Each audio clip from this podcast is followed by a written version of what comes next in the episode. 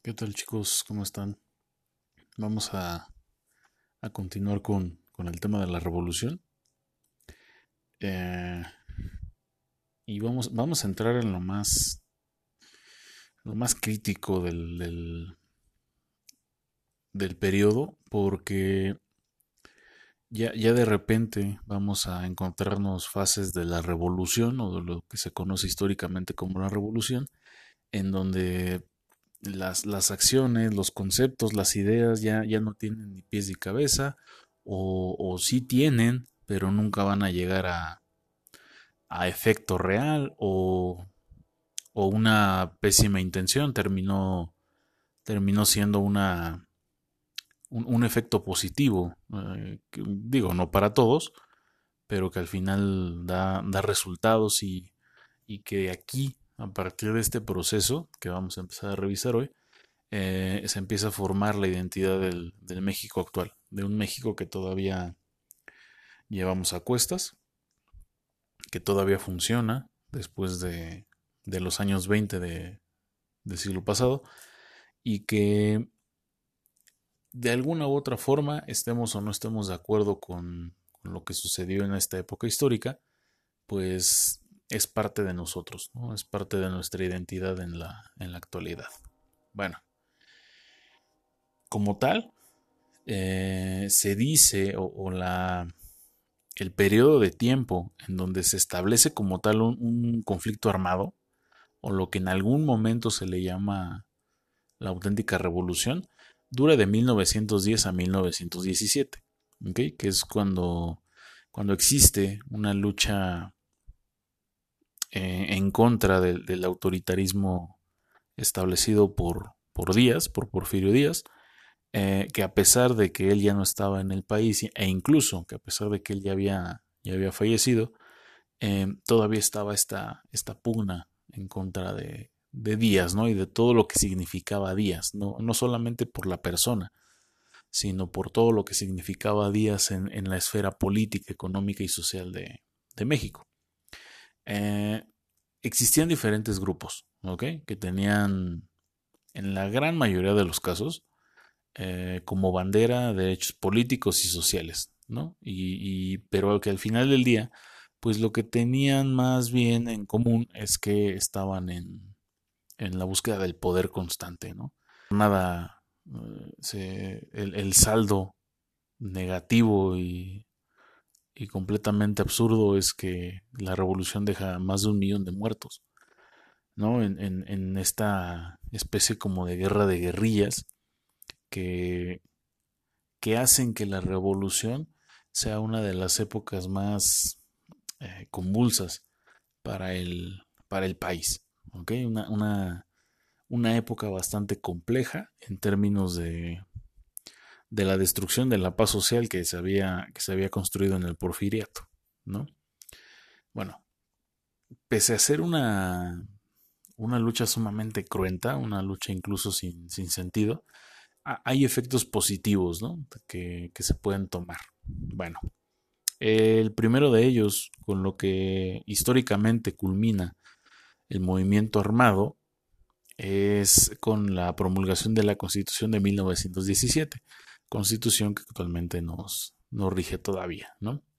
Bueno, eh, es verdad, es verdad, la constitución es, es, es, una de las primeras que establece los derechos sociales y laborales eh, en una carta magna derivados del liberalismo francés, ¿ok? Que estaba como que teniendo apogeo a nivel mundial.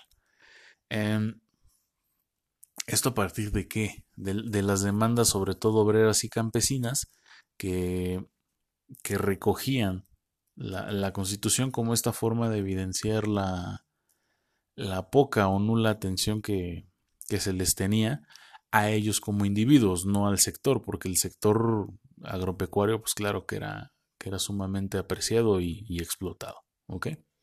Bueno, en, en, vamos a revisar un poco el contexto.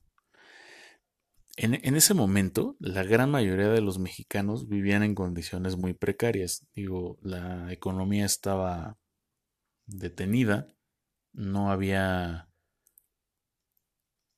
pues una producción estable una, una producción que, pudiera mantener al país, al menos de manera interna, eh, la agricultura, ganadería, la minería, este, basado todavía un poco en el sistema, bueno, no un poco, basado un mucho en el sistema hacendario, eh, en muchas ocasiones se detiene, incluso en algunas ocasiones debido a la escasez, eh, se llegó a sobreexplotar a los obreros que de por sí ya eran, ya eran explotados. ¿Ok?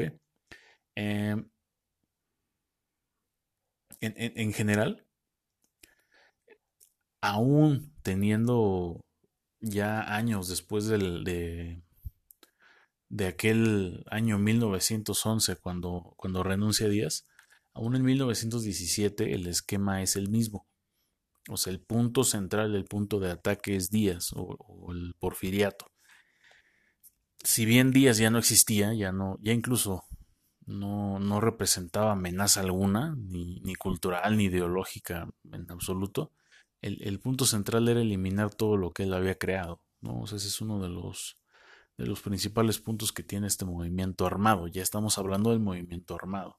¿ok? Eh, como es el punto central, pues la, eh, la organización de los grupos iba en un solo punto y, esto era obvio, ¿no? O sea, digo, yo sé que habrá personas que, que crean lo contrario o que o, que pueden exaltar aún más la intención que puede que sí la hayan tenido. No, no niego que, que hayan tenido el corazón para creer eso pero que realmente no, no se trataba de este movimiento armado por, por la búsqueda de los derechos y las libertades del, oprimido mexicano. Pues no, o sea, esto era una, una carrera en, en, pro de la silla presidencial, en pro del poder, ¿no? O sea, el, el porfiriato, ¿qué le deja a la revolución? Le deja un esquema de funcionamiento pero un esquema de funcionamiento que puede ser mejorado y que incluso se mejoró. No en efectos positivos, sino en, efectos de beneficio de un grupo, de, un grupo, solo de un grupo, ¿no? Que, al final terminó ganando el poder. Bueno, eh, suena maquiavélico, suena medio macabro, pues así fue.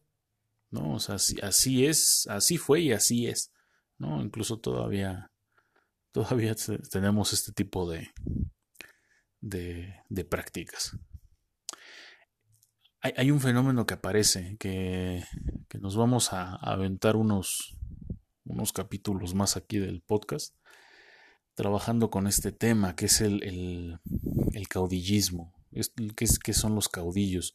Ya más o menos les había hablado de qué, qué significado tiene este, esta palabra, ¿no? del, del caudillo en, la Revolución Mexicana se, se, exacerba tanto este fenómeno que, que, la identidad incluso a, futuro del, mexicano se basa en eso, ¿no? En, la, en la búsqueda o en la espera de un, de un caudillo para, para solucionar nuestros problemas. Eh, esto se genera de... Eh, ya se generaba, pero se genera ya de manera exponencial en, la revolución, ¿no?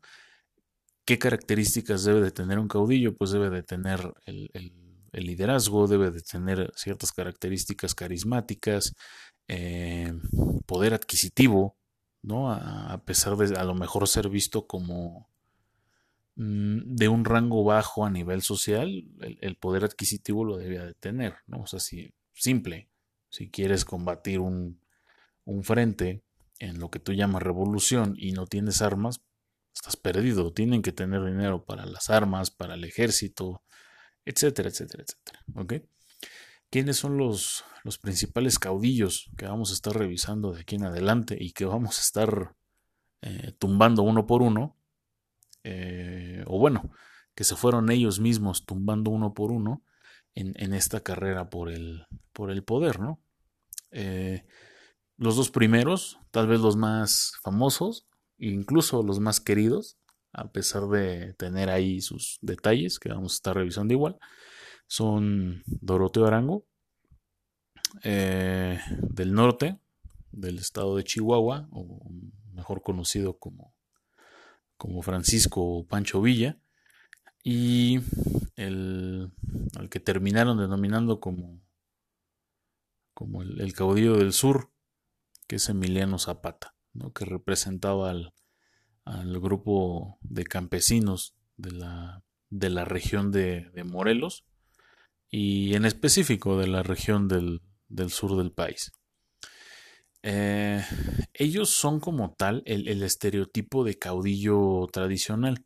¿Ok? O sea, estos hombres eh, bragados, echados para adelante, eh, en este concepto de que en ese entonces pues era aceptado y estaba de moda, pero con esta esfera de lo que significa ser un, macho mexicano, eh, asesinos, bandoleros, este, pero, pero con una con elementos positivos que lo, configuran como un héroe em, diferente, ¿no? O sea, no es este típico héroe de alma bondadosa, sino que sí es un bandido, puede robar, puede asesinar, puede incluso cometer actos inhumanos, que pasó, pero teniendo un fin o diciendo que tienen un fin eh, determinado, em, ustedes pueden detectar que que se vuelve una especie de Robin Hood, ¿no? Este, este típico bandido que le quita al, rico para dárselo al pobre, pero pues que al final comete delitos y atrocidades, ¿no? Eh, otros caudillos con otra configuración eh, más efectiva, mucho más efectiva, digo, tan efectiva que son los que al final terminan ganando el poder, eh, pues son un ejemplo, Venustiano Carranza, un caudillo mucho más hacia la vertiente política, hacia la vertiente negociadora, eh, un Álvaro Obregón, que a pesar de ser militar o a pesar de tener esta instrucción militar, tenía esta, este juego de la política y además tenía algo sumamente interesante para lo que vendría en el futuro, lamentable futuro del país, que es esta eh, esta idea de que el, dinero, el dinero genera y el dinero mueve, ¿no? O sea, lo que hoy conocemos como corrupción, eh, se establece en este juego de, Álvaro Obregón. Y dos personajes que no, figuran demasiado, son, son incluso em, poco, poco participativos en la contienda, pero sumamente activos en, en el detalle político. Plutarco Elías Calles, el líder total del Maximato, y el que al final termina, termina saboreando gran parte del pastel de la victoria. Y Lázaro Cárdenas, que, que a pesar de tener conexión con, la revolución, termina dando resultados a, partir de una idea propia, ¿no? de una idea que él, que él genera en, en, lo que fue su sexenio en los años 30. ¿no? Digo, ya nos estamos brincando demasiado hasta la década de los 30, pero, pero es para que vayan visualizando cuál es la diferencia entre este tipo de, caudillaje. ¿ok? Hoy por hoy, ¿qué es lo que observamos? Eh, ¿Y por qué les dijo que es, que, como una especie de herencia y que buscamos eso?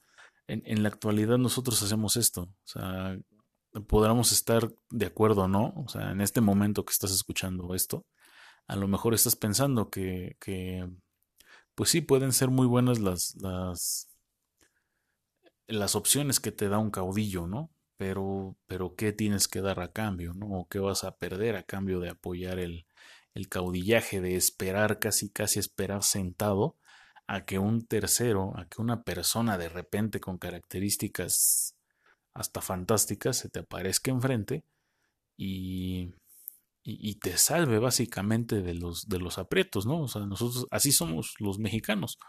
Estamos a la expectativa de a ver quién nos soluciona las, las broncas. Y si no puede, porque obviamente una persona no puede con, con un problema grande, llámese de, de un miembro de la familia, llámese de un miembro de la comunidad escolar, llámese un miembro del gobierno, un, miembro de una empresa, o sea, uno solo no puede resolver todo. Em, a pesar de eso, a pesar de entender que esto así es, de que no puede resolver una persona todo, nosotros lo culpamos, ¿no? Y, satanizamos y, elevamos a las nubes al, individuo que nos agrada y lo, echamos al infierno en el momento que se nos, se nos pegue la gana. Ese es la, el concepto que, debemos de tener presente que existe del, del caudillismo. ¿Ok? Bueno chicos, eh, por esta semana aquí vamos a, a parar. Necesito que, que ahí me generen un, comentario sobre qué opinan sobre el caudillismo, ¿no? ¿Qué opinan sobre estas, estos dos bandos, por así llamarlo, del caudillo, digamos, eh, más, más de novela, como Villa y Zapata, que son como que este tipo de Robin Hood, eh, o este caudillo que ya se está involucrando en la política, que, que no solo tiene la fase negociadora de la política, sino que también tiene este carisma que, que despierte el impulso o el interés de la sociedad, pero que al final ambos, o sea, estos dos tipos de caudillismo, nos llevan a un mismo punto. O sea, somos una población, somos un país que está a la espera de ver quién nos soluciona el, problema, ¿no? En, digo, no, quiero decir que ustedes sean, sean así, pero, pero en este momento de repente así está el ambiente, ¿no? O sea, no sabemos qué, qué está pasando, no sabemos si qué va a pasar dentro de un mes, dentro de dos meses, si vamos a regresar, si no vamos a regresar. Y de repente cuando alguien empieza a hacer las cosas bien, o sea, cuando alguien da, da la pauta para hacer una, un efecto positivo, de repente ya lo alzamos en hombros y, y ya creemos que es lo máximo y no, si a lo mejor simplemente está haciendo lo que le toca. Pero como nosotros estamos ávidos de, de buscar estas, a estos personajes, así, así funcionamos, ¿no? Estamos esperando que alguien nos, nos solucione todo, ¿vale? Bueno chicos, espero sus, sus notas, recuerden, hay que generar bien sus notas, igual que como lo hacíamos en, o como lo hacemos en clase, en clase normal, suben su evidencia a la plataforma de Google Classroom y estoy, estaré ahí al pendiente a la hora de clase para resolver dudas. ¿Vale? Que estén bien chicos, buen fin de semana.